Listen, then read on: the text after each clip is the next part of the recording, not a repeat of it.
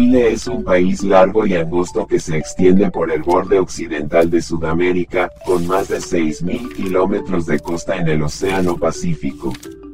Santiago, su capital, se ubica en un valle rodeado de los Andes y la cordillera de la costa.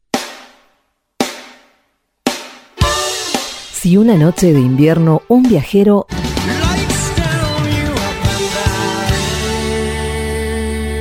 en Chile. Tardes, buenas noches, queridos amigos y amigas de Chile. Amigas, especialmente.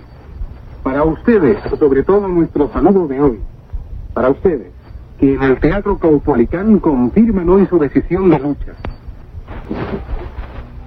La literatura chilena es de las más interesantes de nuestra región y en particular toda la que corresponde al periodo de los escritores y las escritoras que han nacido o durante el final o de manera posterior a la dictadura pinochetista. Y en ese sentido voy a leer un pasaje de la novela La extinción de los coleópteros del escritor Diego Vargas Gaete. La novela tiene una especie de subtítulo que es Secretos de un colegio germano al sur de Chile.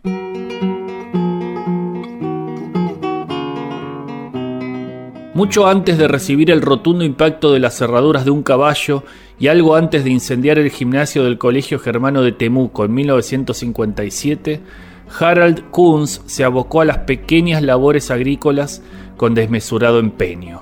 Su don de mando, potenciado gracias a su paso por el ejército, su innegable capacidad de trabajo e intuición a la hora de comprar terrenos, lo consolidaron como uno de los agricultores más importantes del sur de la Araucanía.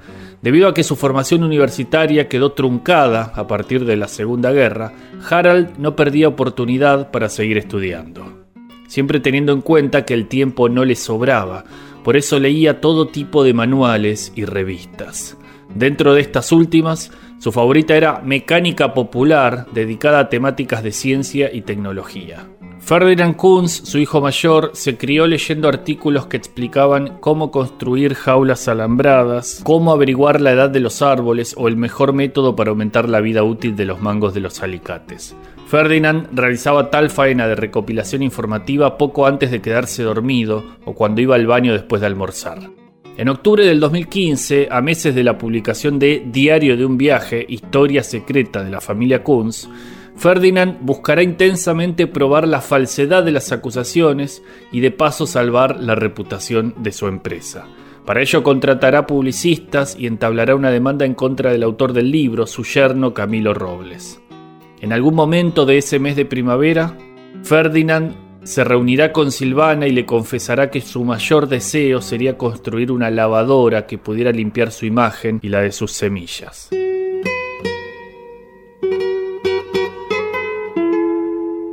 El hombre, sin embargo, pronto se retractará y dirá que el solo hecho de pensar en fabricar un lavarropas era fiel reflejo de su estado de impotencia e irreflexión en algún lugar de su cerebro se habrá extraviado el contenido de la mecánica popular de diciembre de 1956 y en la cual se enseñaba a construir una lavadora de ropa manual.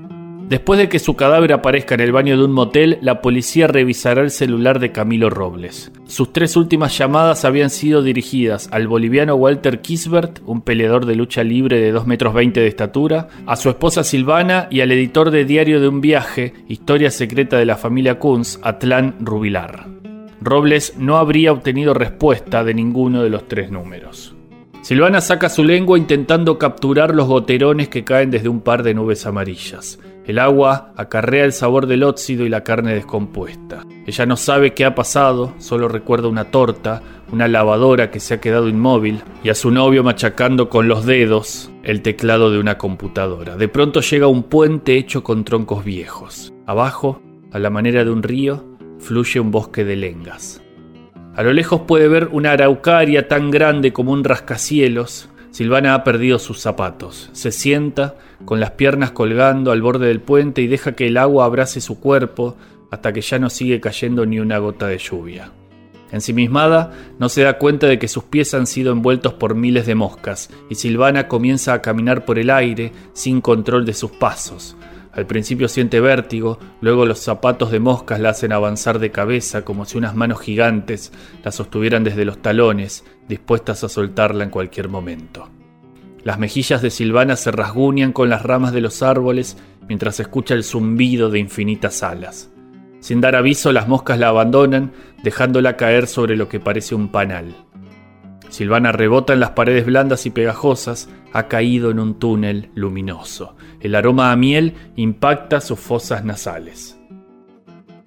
Silvana se interna hacia el centro de la construcción. En un momento mastica un pedazo de pared y el sabor a cera se le pega en la lengua.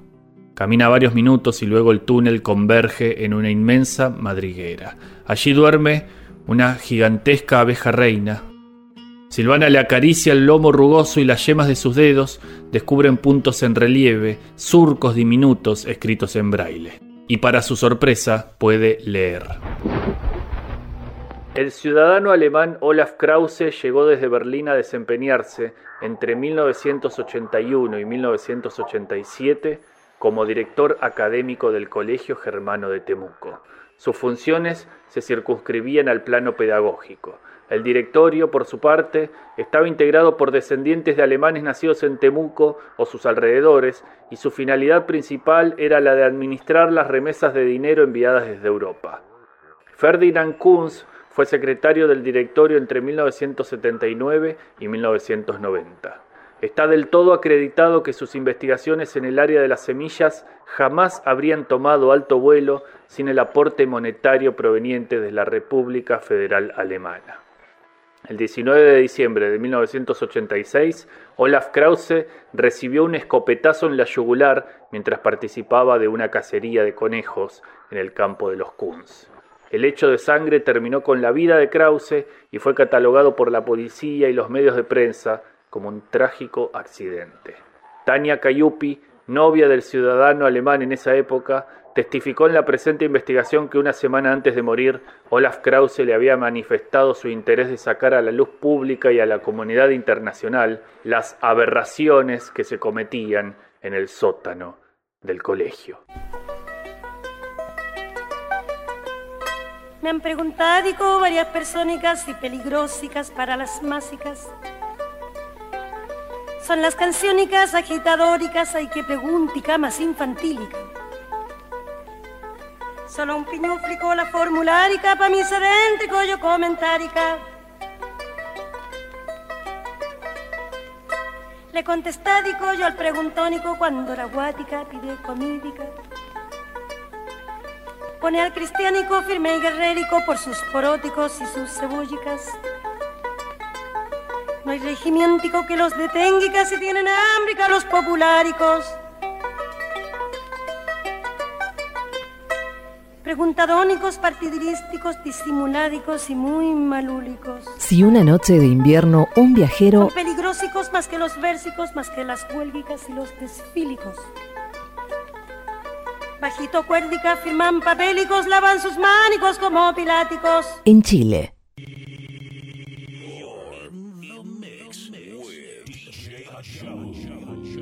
Seguimos en Si una noche de invierno un viajero en Chile y vamos a hablar de uno de los escritores chilenos más famosos. Si bien no habló mucho de Chile porque se fue muy joven, vivió en México y vivió en Girona, estamos hablando de Roberto Bolaño, y vamos a narrar una especie de edit de un cuento de él que está publicado en Los Secretos del Mal, que es un libro que incluye textos de Bolaño que no fueron publicados durante su vida. El cuento data de 1998 y cuenta un episodio real de la vida de Bolaño y su familia durante un viaje a Chile. Se llama No sé leer.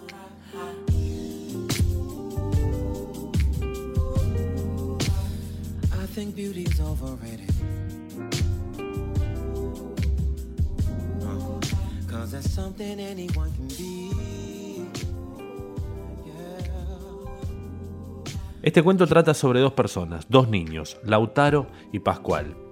También trata de Chile y de alguna manera de Latinoamérica. Mi hijo Lautaro cuando tenía 8 años se hizo amigo de Pascual que entonces tenía 4. No es normal una amistad entre niños con esa diferencia de edad y tal vez todo eso sea achacable a que cuando se conocieron en noviembre del 98, Lautaro llevaba muchos días sin ver a ningún niño, sin jugar con ningún niño, siguiéndonos a regañadientes a Carolina y a mí hacia los lugares más peregrinos. Era el primer viaje a Chile de Carolina y era mi primer viaje a Chile desde que me fui de allí en enero del 74. Así que cuando Lautaro conoció a Pascual, se hicieron amigos de inmediato. Creo recordar que fue en una cena en casa de los padres de Pascual, posiblemente volvieron a verse en otra ocasión, dos veces, tres a lo sumo. Alexandra, la madre de Pascual, invitó a Carolina a salir, fueron a una piscina, y esa fue la segunda vez que se vieron. Yo no fui. La piscina estaba en los faldeos cordilleranos, y según me contó Carolina, aquella noche el agua era fría como el hielo, y ni ella ni Alexandra se metieron. Pero Pascual y Lautaro sí, y se lo pasaron muy bien. Ocurrió una cosa curiosa. Cuando llegaron a la piscina, Lautaro le preguntó a Carolina si podía orinar. Esta, por supuesto, le dijo que sí, y entonces Lautaro se acercó al borde de la piscina, se bajó un poco el traje de baño y meó en su interior. Carolina aquella noche me dijo que le había dado un poco de vergüenza, no por Lautaro, sino por Alexandra, por lo que pudiera pensar Alexandra. Lo cierto es que Lautaro nunca había hecho una cosa semejante. La piscina no estaba muy llena, pero había gente, y mi hijo no es precisamente un niño asilvestrado que orina allí donde le entran ganas. Fue muy raro, me dijo Carolina aquella noche. La cordillera enorme emergiendo como algo que espera junto al balneario. La risa de los niños y las voces en sordina de los mayores, ajenas a la sorpresiva micción de Lautaro. Y Lautaro mismo, vestido solo con un traje de baño, orinando sobre la superficie azul del agua. ¿Qué pasó después? le pregunté. Bueno, ella se levantó desde el sitio donde tomaba sol, fue a donde estaba nuestro hijo, y juntos se dirigieron a los lavabos. Lautaro parecía como hipnotizado, dijo Carolina. Después sintió vergüenza y no quería meterse en la piscina, en donde ya estaba chapaleando Pascual, pero al cabo de un rato se olvidó de todo y se metió al agua. Carolina, en cambio, no se bañó. Alexandra le preguntó si no lo hacía porque le daba asco, y Carolina le dijo que no lo hacía porque le daba frío, y era verdad. Cuando Carolina me lo contó yo no podía creer que aquello hubiera pasado. Lautaro orinando, pero no en el interior, dentro del agua como hacen casi todos los niños, sino desde el borde de la piscina, expuesto a la mirada de cualquiera. Esa noche, sin embargo, cuando me quedé dormido, soñé con mi hijo rodeado por ese paisaje que había sido mi paisaje, el paisaje atroz de mis 20 años, y algo de su actitud se me hizo comprensible. Si a mí me hubieran matado en Chile a finales del 73 o a principios del 74, él no habría nacido, me dije. Y orinar desde el borde de la piscina como si estuviera dormido o como si de pronto se hubiera puesto a soñar. Era como reconocer gestualmente el hecho y su sombra, haber nacido y la posibilidad de no haber nacido, estar en el mundo y la posibilidad de no estar. Comprendí en el sueño que Lautaro, al mearse en la piscina, también estaba soñando y comprendí que yo jamás podría acercarme a su sueño, pero que siempre iba a estar a su lado. Y cuando desperté recordé que yo de niño, una noche, me había levantado y había orinado largamente en el interior del closet de mi hermana. Pero yo fui un niño sonámbulo, y Lautaro afortunadamente no lo es. Aquella fue la época, entre otras cosas, en que Lautaro desarrolló un sistema para acercarse a las puertas automáticas sin que éstas se abrieran de alguna manera, no sé si antes o después, creo que un poco antes, de nuestro primer viaje a Chile, mi hijo empezó a jugar con bastante éxito además, a ser él también un niño invisible. La primera vez que lo vi haciendo una demostración de este tipo fue en Blanes, en una panadería en Blanes, antes de viajar a Chile por primera vez. No recuerdo qué escritor dijo que si Dios estaba en todas partes, las puertas automáticas siempre deberían estar abiertas. Como no siempre están abiertas, Dios no existe. El ejercicio de mi hijo, además de ser sorprendente en sí mismo, borraba de un plumazo toda esta teoría. Lautaro no se aproximaba por los lados. A veces los ojos automáticos están colocados de tal forma que una aproximación de lado los despista y las puertas permanecen cerradas. Este es el camino fácil o con trampa, aunque no sé qué clase de trampa puede haber en hacerlo de esa manera. Y mi hijo empleaba el camino difícil, es decir, las abordaba de frente, sin concederse a sí mismo ninguna ventaja. En la aproximación frontal, donde es imposible que el ojo automático no te localice y acto seguido te franquee la entrada o la salida. La originalidad de su abordaje consistía en los movimientos que ejecutaba en su aproximación a las puertas automáticas. Empezaba despacio, como midiendo la distancia, el alcance del ojo, zapateando de vez en cuando como si el ojo pudiera captar vibraciones en el suelo y moviendo los brazos como lentas aspas de molino. Entonces la puerta se abría y mi hijo ya tenía la distancia. Acto seguido se retiraba, la puerta volvía a cerrarse y comenzaba la aproximación de verdad. Esta consistía en gestos ralentizados al máximo. Los pies, por ejemplo, no se despegaban del suelo. Los arrastraba imperceptiblemente. Los brazos separados del cuerpo se movían ligerísimamente, como insectos o naves auxiliares, creando como duplicados al tronco, como si hacia el ojo automático no avanzara un cuerpo sino una sombra, y dos sombras fantasmas, que a su vez fueran dos sombras guías, y hasta la cara de Lautaro cambiaba, parecía difuminarse y al mismo tiempo concentrarse en la invisibilidad, en lo estático y en el movimiento, en la no solidez y en la paradoja. Una vez, en unos grandes almacenes de Barcelona, intenté imitarlo, pero fue en vano. El ojo siempre me cazaba, las puertas siempre se abrían. Lautaro, sin embargo, era capaz de llegar a tocar con la punta de la nariz el cristal blindado o no de las puertas, sin que el ojo capturara su presencia. Y la respuesta no estaba, como creía al principio, en su estatura, pues mi hijo a los ocho años era más bien alto que bajo, ni en su delgadez, pues mi hijo más bien es macizo, sino en su disposición, en su voluntad y en su técnica. El mismo día que Lautaro le enseñó a Pascual su habilidad para acercarse a las puertas automáticas sin que éstas se abrieran, Pascal le regaló a Lautaro un avión. A Lautaro el avión le encantó, y tal vez por eso, porque el avión era uno de los juguetes favoritos de Pascual, y este se lo había olvidado, le enseñó a acercarse a las puertas como el hombre invisible o como un indio, según la versión más casera de Pascual. Los vi desde una terraza en donde estábamos Alexandra, Carolina Marcial y yo. Ellos no los vieron. No recuerdo de qué hablábamos, solo recuerdo que Pascual y Lautaro se acercaron a una tienda de ropa, al principio infructuosamente, pues la puerta siempre se abría, e incluso una señora teñida de rubio, vestida con unos pantalones grises y una chaqueta negra, salió y les dijo algo, algo que yo no pude oír, en parte porque oía lo que mi mujer y mis amigos estaban contando, y en parte porque estaba muy lejos, en el otro extremo de aquella plaza cubierta. Y recuerdo a Lautaro y a Pascual, que al principio huían, pero luego los recuerdo de pie, con las caras levantadas, escuchando lo que aquella mujer teñida de rubio y delgada les decía. Probablemente una reprimenda, pero luego, cuando la mujer desapareció en el interior de la tienda, Lautaro volvió a iniciar las maniobras de acercamiento, mientras Pascual lo contemplaba todo desde un punto prefijado. Y en una de esas, porque yo a veces los miraba y a veces no, mi hijo consiguió poner la nariz en el cristal de la puerta sin que ésta se abriera y yo supe, solo entonces, aunque al cabo de dos días nos marchábamos de vuelta a España, que había llegado a Chile y todo iría bien.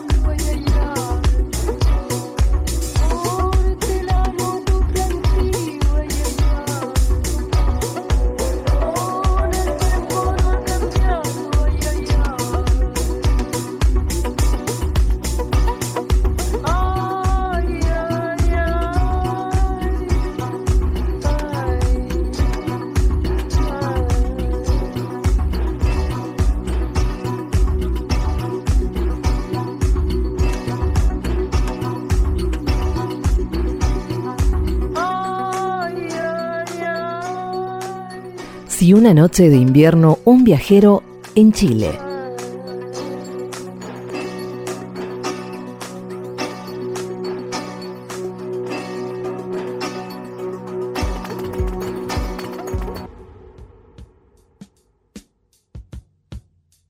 Ahora voy a leer un fragmento de la novela Space Invaders de la escritora chilena Nona Fernández Silanes.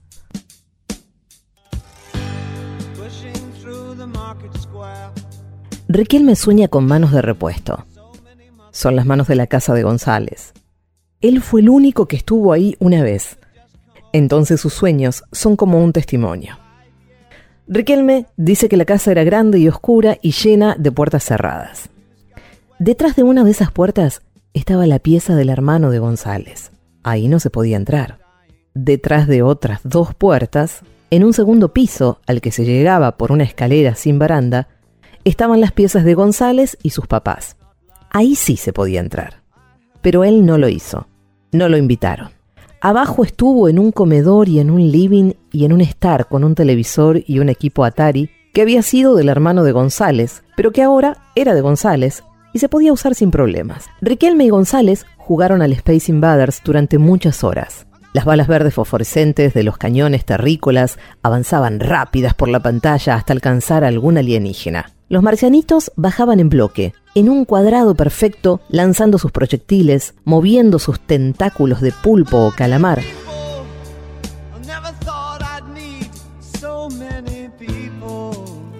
pero el poder de González y Riquelme era tremendo y siempre terminaban explotando. 10 puntos por cada marciano de la primera fila, 20 por los de la segunda y 40 por los de la fila del fondo.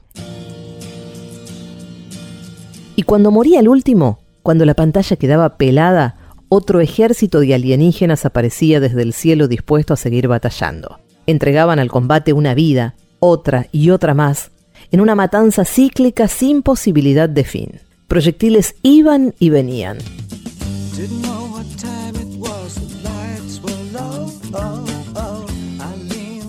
González y Riquelme mataron tantos marcianos como fue posible, pero nunca, pese a sus esfuerzos, lograron sobrepasar la marca que había hecho el hermano de González hace un año en el score.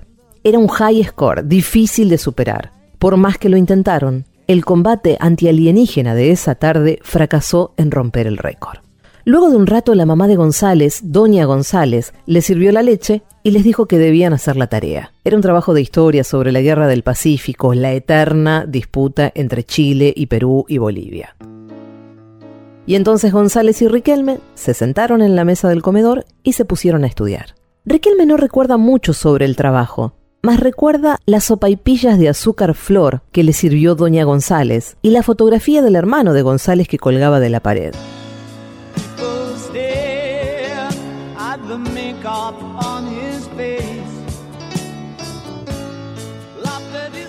Según Riquelme, el hermano de González se parecía mucho a González, una especie de copia, pero en versión masculina.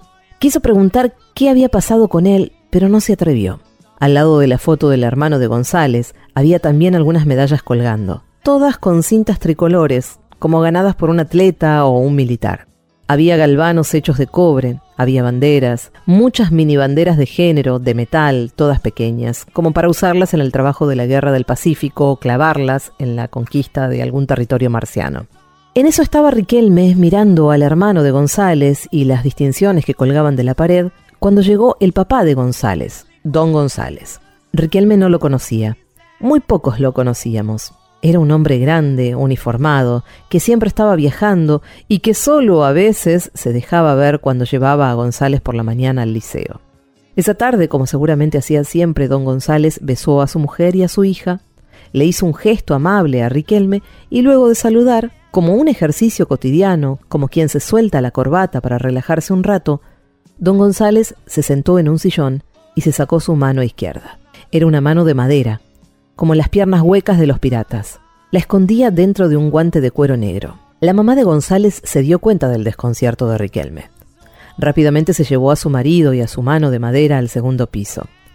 González le explicó a Riquelme que su papá había sufrido un accidente terrible y que por eso ya no tenía su manito izquierda. Un policía compañero de él, por casualidad, tomó una bomba y por casualidad le sacó el pituto. Don González, por salvarle la vida a su compañero policía, hizo algo, nadie entiende bien qué fue, y parece que tomó la bomba con su manito izquierda y trató de tirarla muy lejos con su manito izquierda, pero antes de que lo hiciera, la bomba le estalló en su manito izquierda. Cuando llegaba a la casa por las noches, como ahora, se sacaba la prótesis que hacía las veces de manito izquierda y descansaba, porque las prótesis aprietan y no se pueden tenerlas puestas tanto tiempo. Tenía varias, le contó. Las guardaba en un mueble especial. Todas de madera, de raulí, de alerce, todas trabajadas únicamente para él a su medida, para que no sintiera la falta del miembro ausente.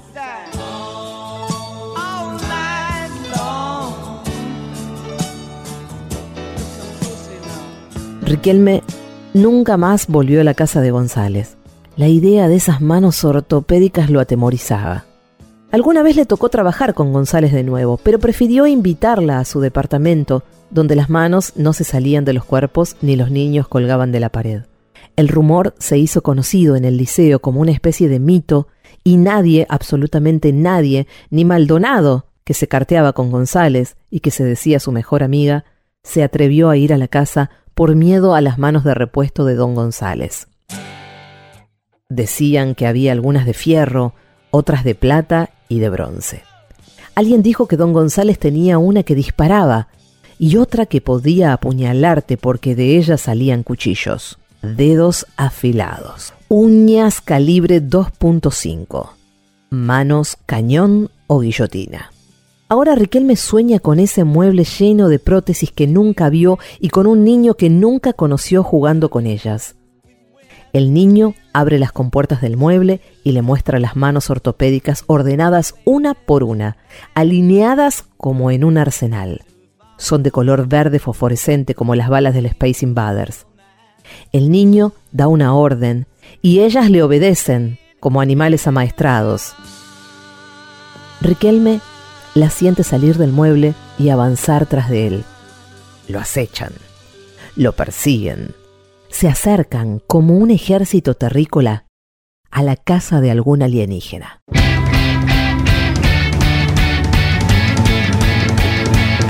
Hacia el cosmos, hacia el infierno. Si una noche de invierno un viajero en Chile. Mis ojos ven la gloria un de la historia y te digo algo que no vas a poder olvidar.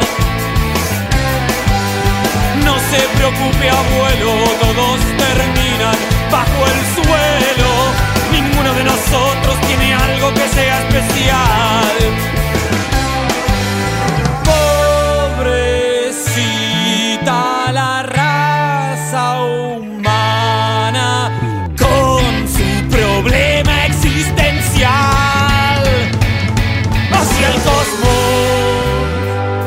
Hacia el infierno. 10, 9, 8, 7, 6, 5, 4, 3, 2, 1.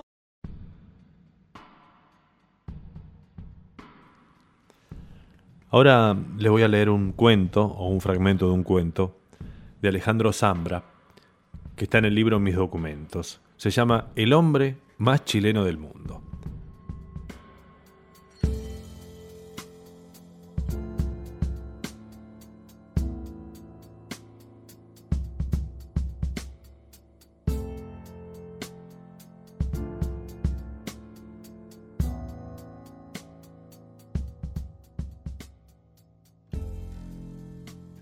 Mediados del 2011, ella ganó una beca Chile y partió a Lovaina para un doctorado. Él daba clases en un colegio particular de Santiago, pero quería irse con ella y vivir una especie de para siempre, y sin embargo, después de darle algunas vueltas, al final de una noche triste en que tiraron muy mal, decidieron que era mejor separarse. Durante los primeros meses era difícil saber si Elisa de verdad lo extrañaba, aunque le enviaba toda clase de señales y él creía interpretarlas bien. Estaba seguro de que esos largos mails y esos mensajes caprichosos y coquetos en el muro de Facebook, y sobre todo esas inolvidables tarde-noches, tardes de él, noches de ella, de sexo virtual vía Skype, solo podían interpretarse de una manera. Lo natural era seguir así por un tiempo, y de a poco enfriarse, olvidarse, y quizás, en el mejor de los casos, volver a verse alguna vez, dentro de muchos años, con otros fracasos en el cuerpo, ahora sí, dispuestos a todo. Pero una ejecutiva del Banco Santander, sucursal Pedro Aguirre Cerda, le ofreció a Rodrigo una cuenta corriente y una tarjeta de crédito, y de pronto él se vio pasando de una pantalla a otra, marcando casilleros que decían sí y acepto, ingresando códigos B4, C9 y F8, y fue así como a principios de enero, sin decirle a nadie, sin decirle a ella, partió a Bélgica. No había un hilo, no había una constante en sus pensamientos durante el casi día entero que pasó viajando. En el avión a París se impresionó con las numerosas turbulencias, pero como había volado poco y nunca una distancia considerable, de algún modo agradecía la sensación de aventura. No llegó realmente a tener miedo y hasta se imaginaba diciendo muy mundano que el vuelo había sido un poco difícil. Llevaba un par de libros en la mochila, pero era la primera vez que viajaba en un avión con tantas opciones de entretenimiento, por lo que pasó horas decidiendo qué películas o series quería ver y finalmente no vio ninguna entera, pero en cambio jugó, con resultados sorprendentes, varias partidas de ¿Quién quiere ser millonario? Mientras caminaba por el Charles de Gaulle a tomar el tren, tuvo el pensamiento más cómico y convencional de que no, de que no quería ser millonario, que nunca había querido ser millonario. Y esa idea nimia, circunstancial, un poco necia, lo condujo, quién sabe cómo, a una palabra despreciada, denigrada, que sin embargo ahora brevemente resplandecía, o al menos brillaba un poco, y era menos opaca que de costumbre, o era opaca y seria y grande, pero no lo avergonzaba. Madurez. Madurez.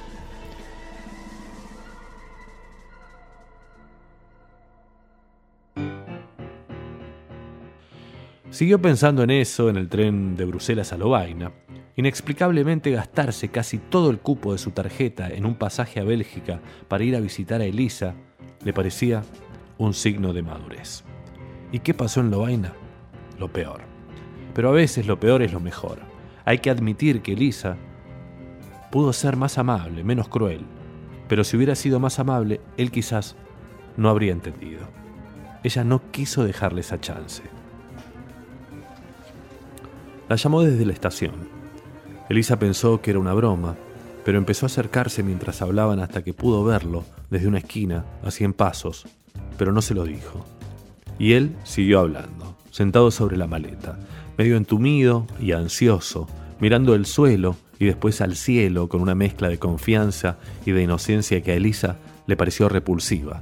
No lograba ordenar sus sentimientos, sus pensamientos, pero una cosa era segura. No quería pasar esos días con Rodrigo, ni esos ni otros, ningunos. Y quizás estaba todavía un poco enamorada. Lo quería, le gustaba hablar con él, pero que apareciera sin más, como en una película mala, dispuesto a abrazar y a ser abrazado, disponible para convertirse en la estrella, en el héroe que cruza el mundo por amor, era para Elisa mucho más una afrenta, una humillación que una alegría.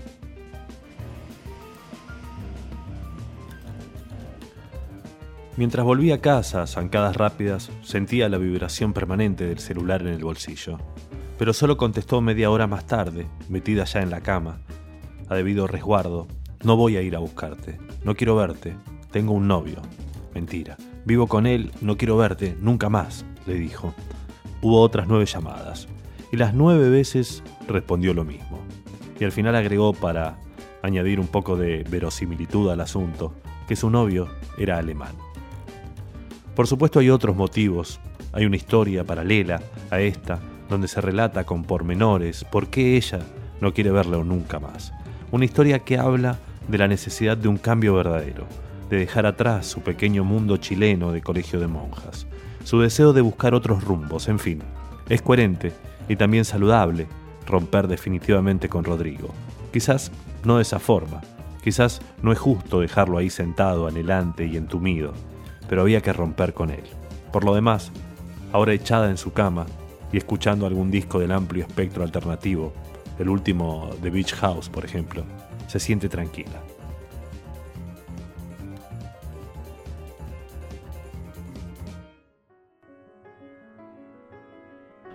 Rodrigo ensaya una rápida y atolondrada caminata por la ciudad.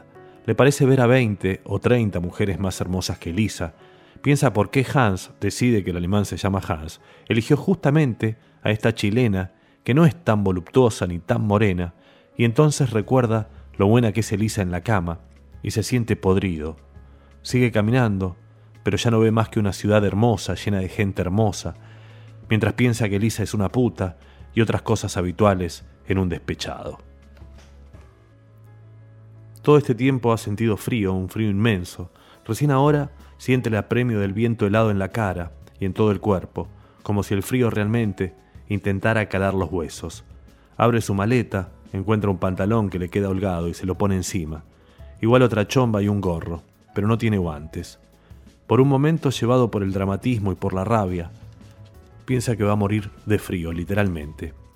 Y que es una ironía porque era Elisa la friolenta, la novia más friolenta que ha tenido, la mujer más friolenta que ha conocido, incluso en verano, por las noches.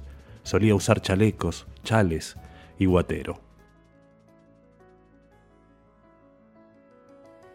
Sentado frente a la estación, junto a un pequeño negocio de waffles, recuerda el chiste del hombre más friolento del mundo. El único chiste que contaba su padre. Recuerda a su padre alrededor de una fogata en la extensa playa de Pelúgue.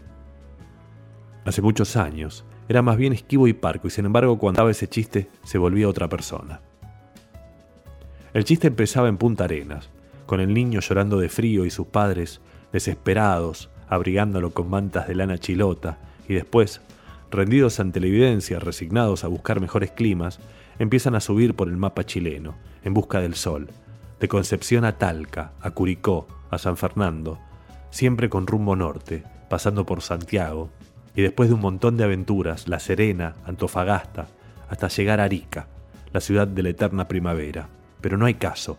El niño, que a esas alturas es ya todo un adolescente, sigue sintiendo frío.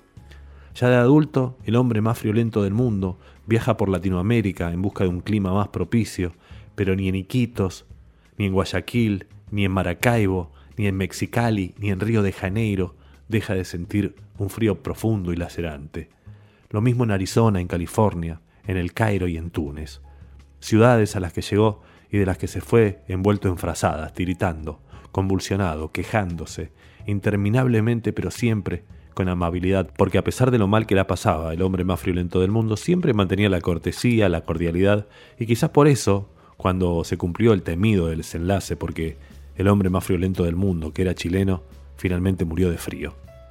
Nadie dudó que iría directo, sin mayores trámites, al cielo. Mientras comía en una pizzería, por suerte llega al lugar Piet, un tipo extraordinariamente alto que usa unos anteojos de marco rojo y grueso y una cantidad imprecisable de piercings sobre la ceja derecha. Piet sabe inglés y hasta un poquito de español. Incluso estuvo en Chile durante un mes, hace muchos años. Rodrigo por fin tiene alguien con quien hablar. Un par de horas más tarde están en el living de la hermosa casa de Piet que queda enfrente a la pizzería.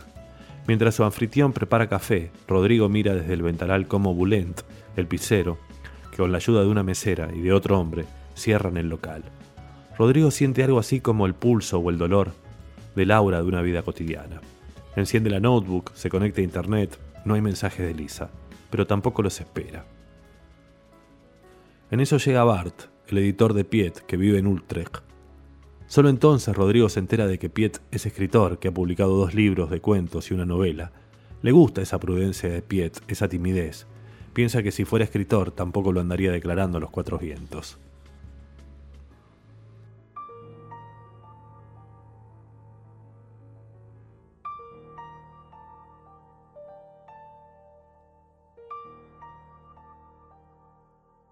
Después se van de bares, ambos, sus amigos toman Orval, Rodrigo pide copas de vino, Piet le pregunta si no le gusta la cerveza. Y él le dice que le gusta, pero que tiene demasiado frío todavía, que prefiere la calidez del vino. Y ellos empiezan a hablar de la cerveza belga, que es la mejor del mundo. Piet le dice que no hace tanto frío, que ha habido muchos inviernos peores. Entonces Rodrigo quiere contarles el chiste del hombre más friolento del mundo pero no sabe cómo se dice friolento en inglés. Así que dice I am y el gesto de tiritar. Y Bart le dice You are chilly. Y todos se enredan porque Rodrigo entiende que hablan de Chile, que si acaso él es chileno, cosa que se supone que ya sabían, hasta que después de varios malos entendidos que celebran con estruendo, entienden que el chiste es sobre The Chillest Man on Earth. Y Rodrigo agrega que el hombre más friolento del mundo definitivamente es chileno, The Chillest Man on Earth, y se ríe con ganas. Por primera vez, ríe en territorio belga como reiría en territorio chileno. Al otro día despierta temprano, está solo en el living, tiene un poco de caña. El café le hace bien, mira la calle, mira los edificios, la fachada silenciosa de la pizzería. Quiere despedirse de Piet, entreabre la puerta de la habitación y ve que duerme junto a Bart, semi-abrazados. Les deja una nota de agradecimiento y baja los cuatro pisos por escalera. No tiene absolutamente ningún plan, pero lo anima la idea de caminar sin bastón. Y una vez en la calle lo intenta, como en los finales felices, pero no puede y se cae, cae feo, cae duro. El doble pantalón se raja, le sangra la rodilla. Se queda en la esquina, pensando, paralizado por el dolor, mientras empieza a llover. Es una lluvia fría y copiosa. Debería buscar un sitio donde guarecerse. Le queda muy poco dinero, pero no tiene más remedio que comprar otro paraguas. Es el momento en que debería pensar en Elisa y maldecirla, pero no lo hace. Ahora tengo dos paraguas. El azul para el equilibrio y el negro para la lluvia, dice en voz alta, con el mismo tono sereno con que diría su nombre, su apellido, su lugar de nacimiento. Ahora tengo dos paraguas, el azul para el equilibrio y el negro para la lluvia. Repite mientras empieza a caminar, sin más propósito que ese, simplemente caminar.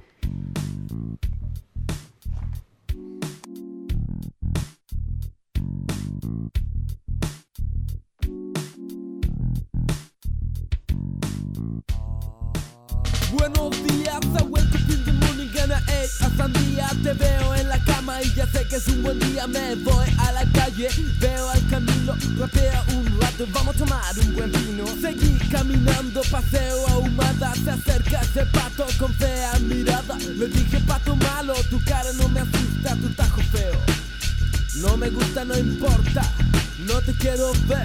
Chihuahua loco, prefiero una mujer. Mejor voy a ver a mi homeboy Rulo. Llego a su casa y veo el tremendo culo. Digo, hey, Rulo, ¿qué te está pasando? Las ganas de comer se te están quitando. Tu cara está más flaca, tu pelo más largo. Hay algo que te pasa, ¿quién te está matando? Yo. Wake up, hermano, no te quedes tirado que te puede hacer daño. Mejor, ven, vamos a bailar. Busquemos al pepino y empecemos a tocar. Y conformarme con un altar y a los muertos alimentar con un corazón de sandía. En el fondo de las pepas negras nace el nuevo día. Masca, masca la sandía. Verde por fuera, roja por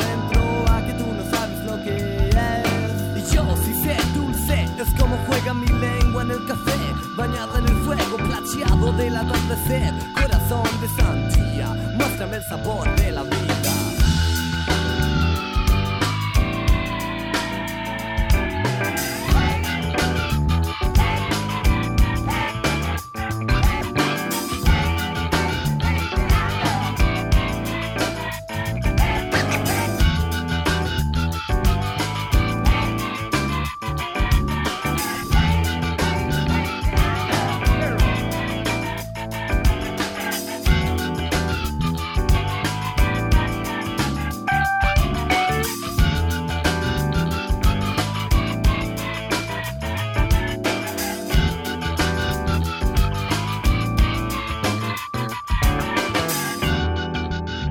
Si una noche de invierno un viajero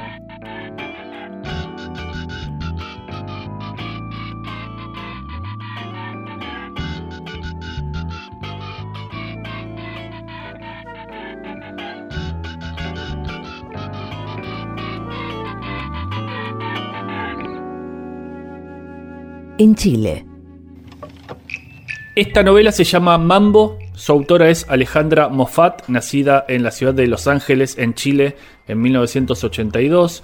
Además de escritora, es dramaturga y es guionista de cine.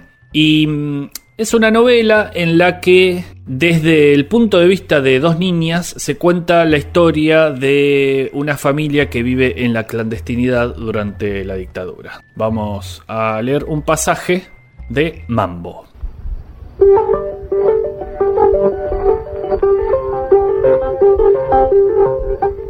Escucha, Chile, Las noticias que la Junta esconde y prohíbe. lo que ocurre dentro de Chile y la voz de la solidaridad del mundo. Escucha, Chile, un programa de Radio Moscú.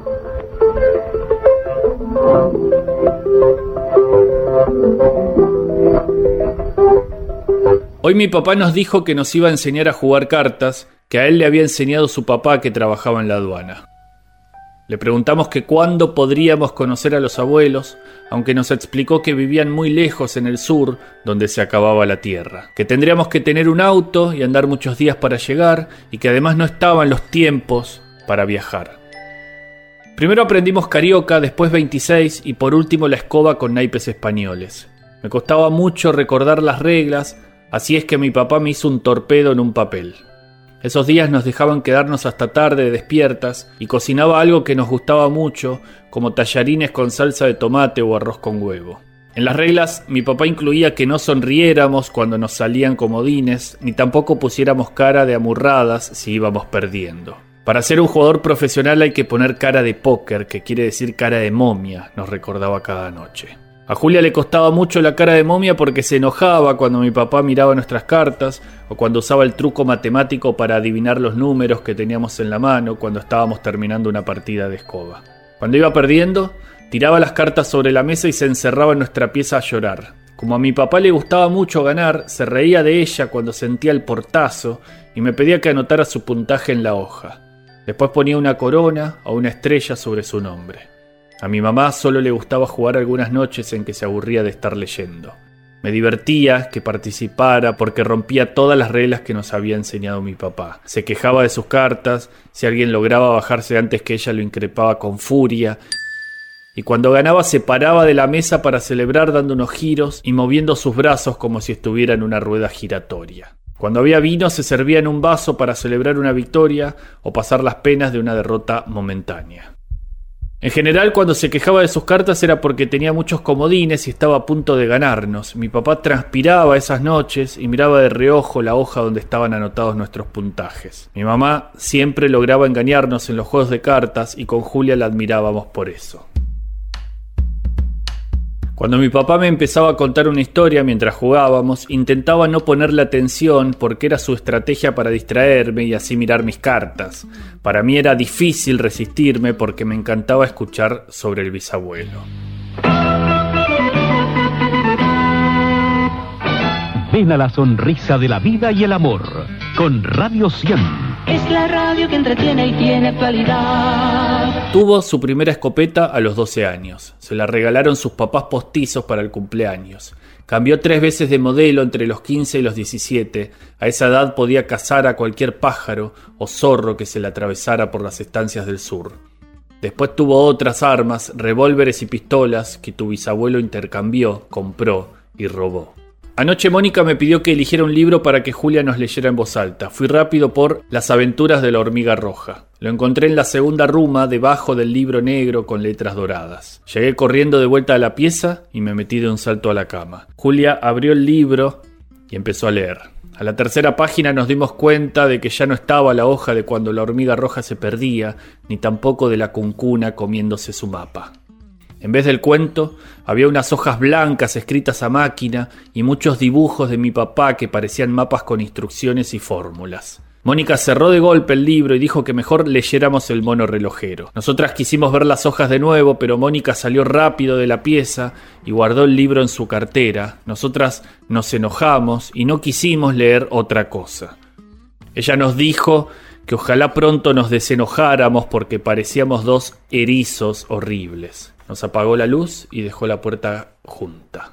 Julia se paró de la cama y la cerró con fuerza. Al otro día le conté a mi papá que habían desaparecido las hojas de nuestro libro y que Mónica lo había escondido en su cartera. Mi papá sonrió. Gigante y Artecron anuncian la llegada del libro enciclopédico gigante. Gigantescos premios, bicicletas SIC, televisores IRT, relojes Remis y viajes vía LAN Chile. Sorteos semanales gigantes en Canal 13. Junta las láminas del libro enciclopédico gigante y gana premios gigantes. Venta a comerciantes Santiago 943. Álbum gigante, premio gigante, todo gigante. Colecciónalo. La pareja que raptó al bisabuelo quitó todos los espejos de la casa para que no se fuera a dar cuenta de que era el único de la familia que tenía el pelo rojo. Cuando cumplió cuatro años, amaneció con mucha fiebre y aunque le pusieron paños fríos detrás de las rodillas y en los codos, fue aumentando durante el día hasta que llegó la noche y tendido sobre la cama empezó a delirar con que estaba en un barco.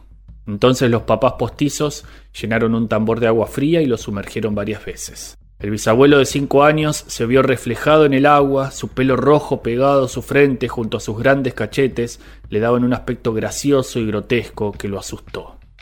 Las preguntas empezaron los años siguientes, primero fueron generales, sobre cuándo nació, cómo eran sus abuelos, hasta que una tarde llegó lo inevitable. ¿Por qué soy el único que tengo el pelo rojo como el fuego, los ojos azules como el mar y la piel blanca como una oveja? Los papás postizos se habían puesto de acuerdo antes, decidiendo contarle algo de verdad y algo que habían definido como una mentira piadosa. La primera parte era que sus papás escoceses estaban navegando y lo habían dejado a los seis meses porque estaba muy enfermo.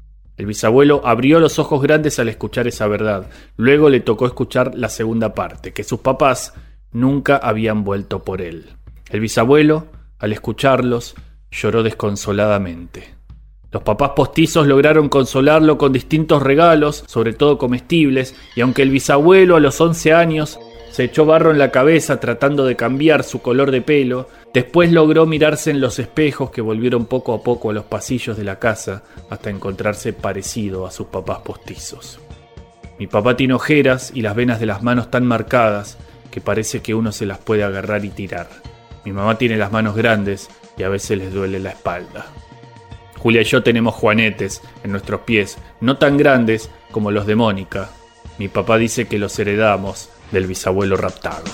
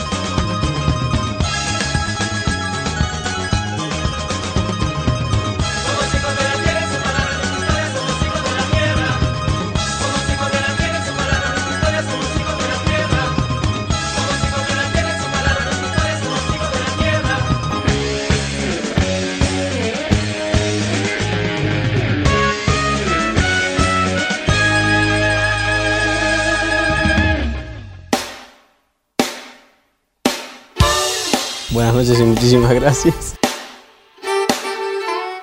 Ha sido un placer. Gracias Argentina, los quiero con todo mi corazón. Gracias por hacerme vivir estos momentos. Gracias. Gracias. Chao.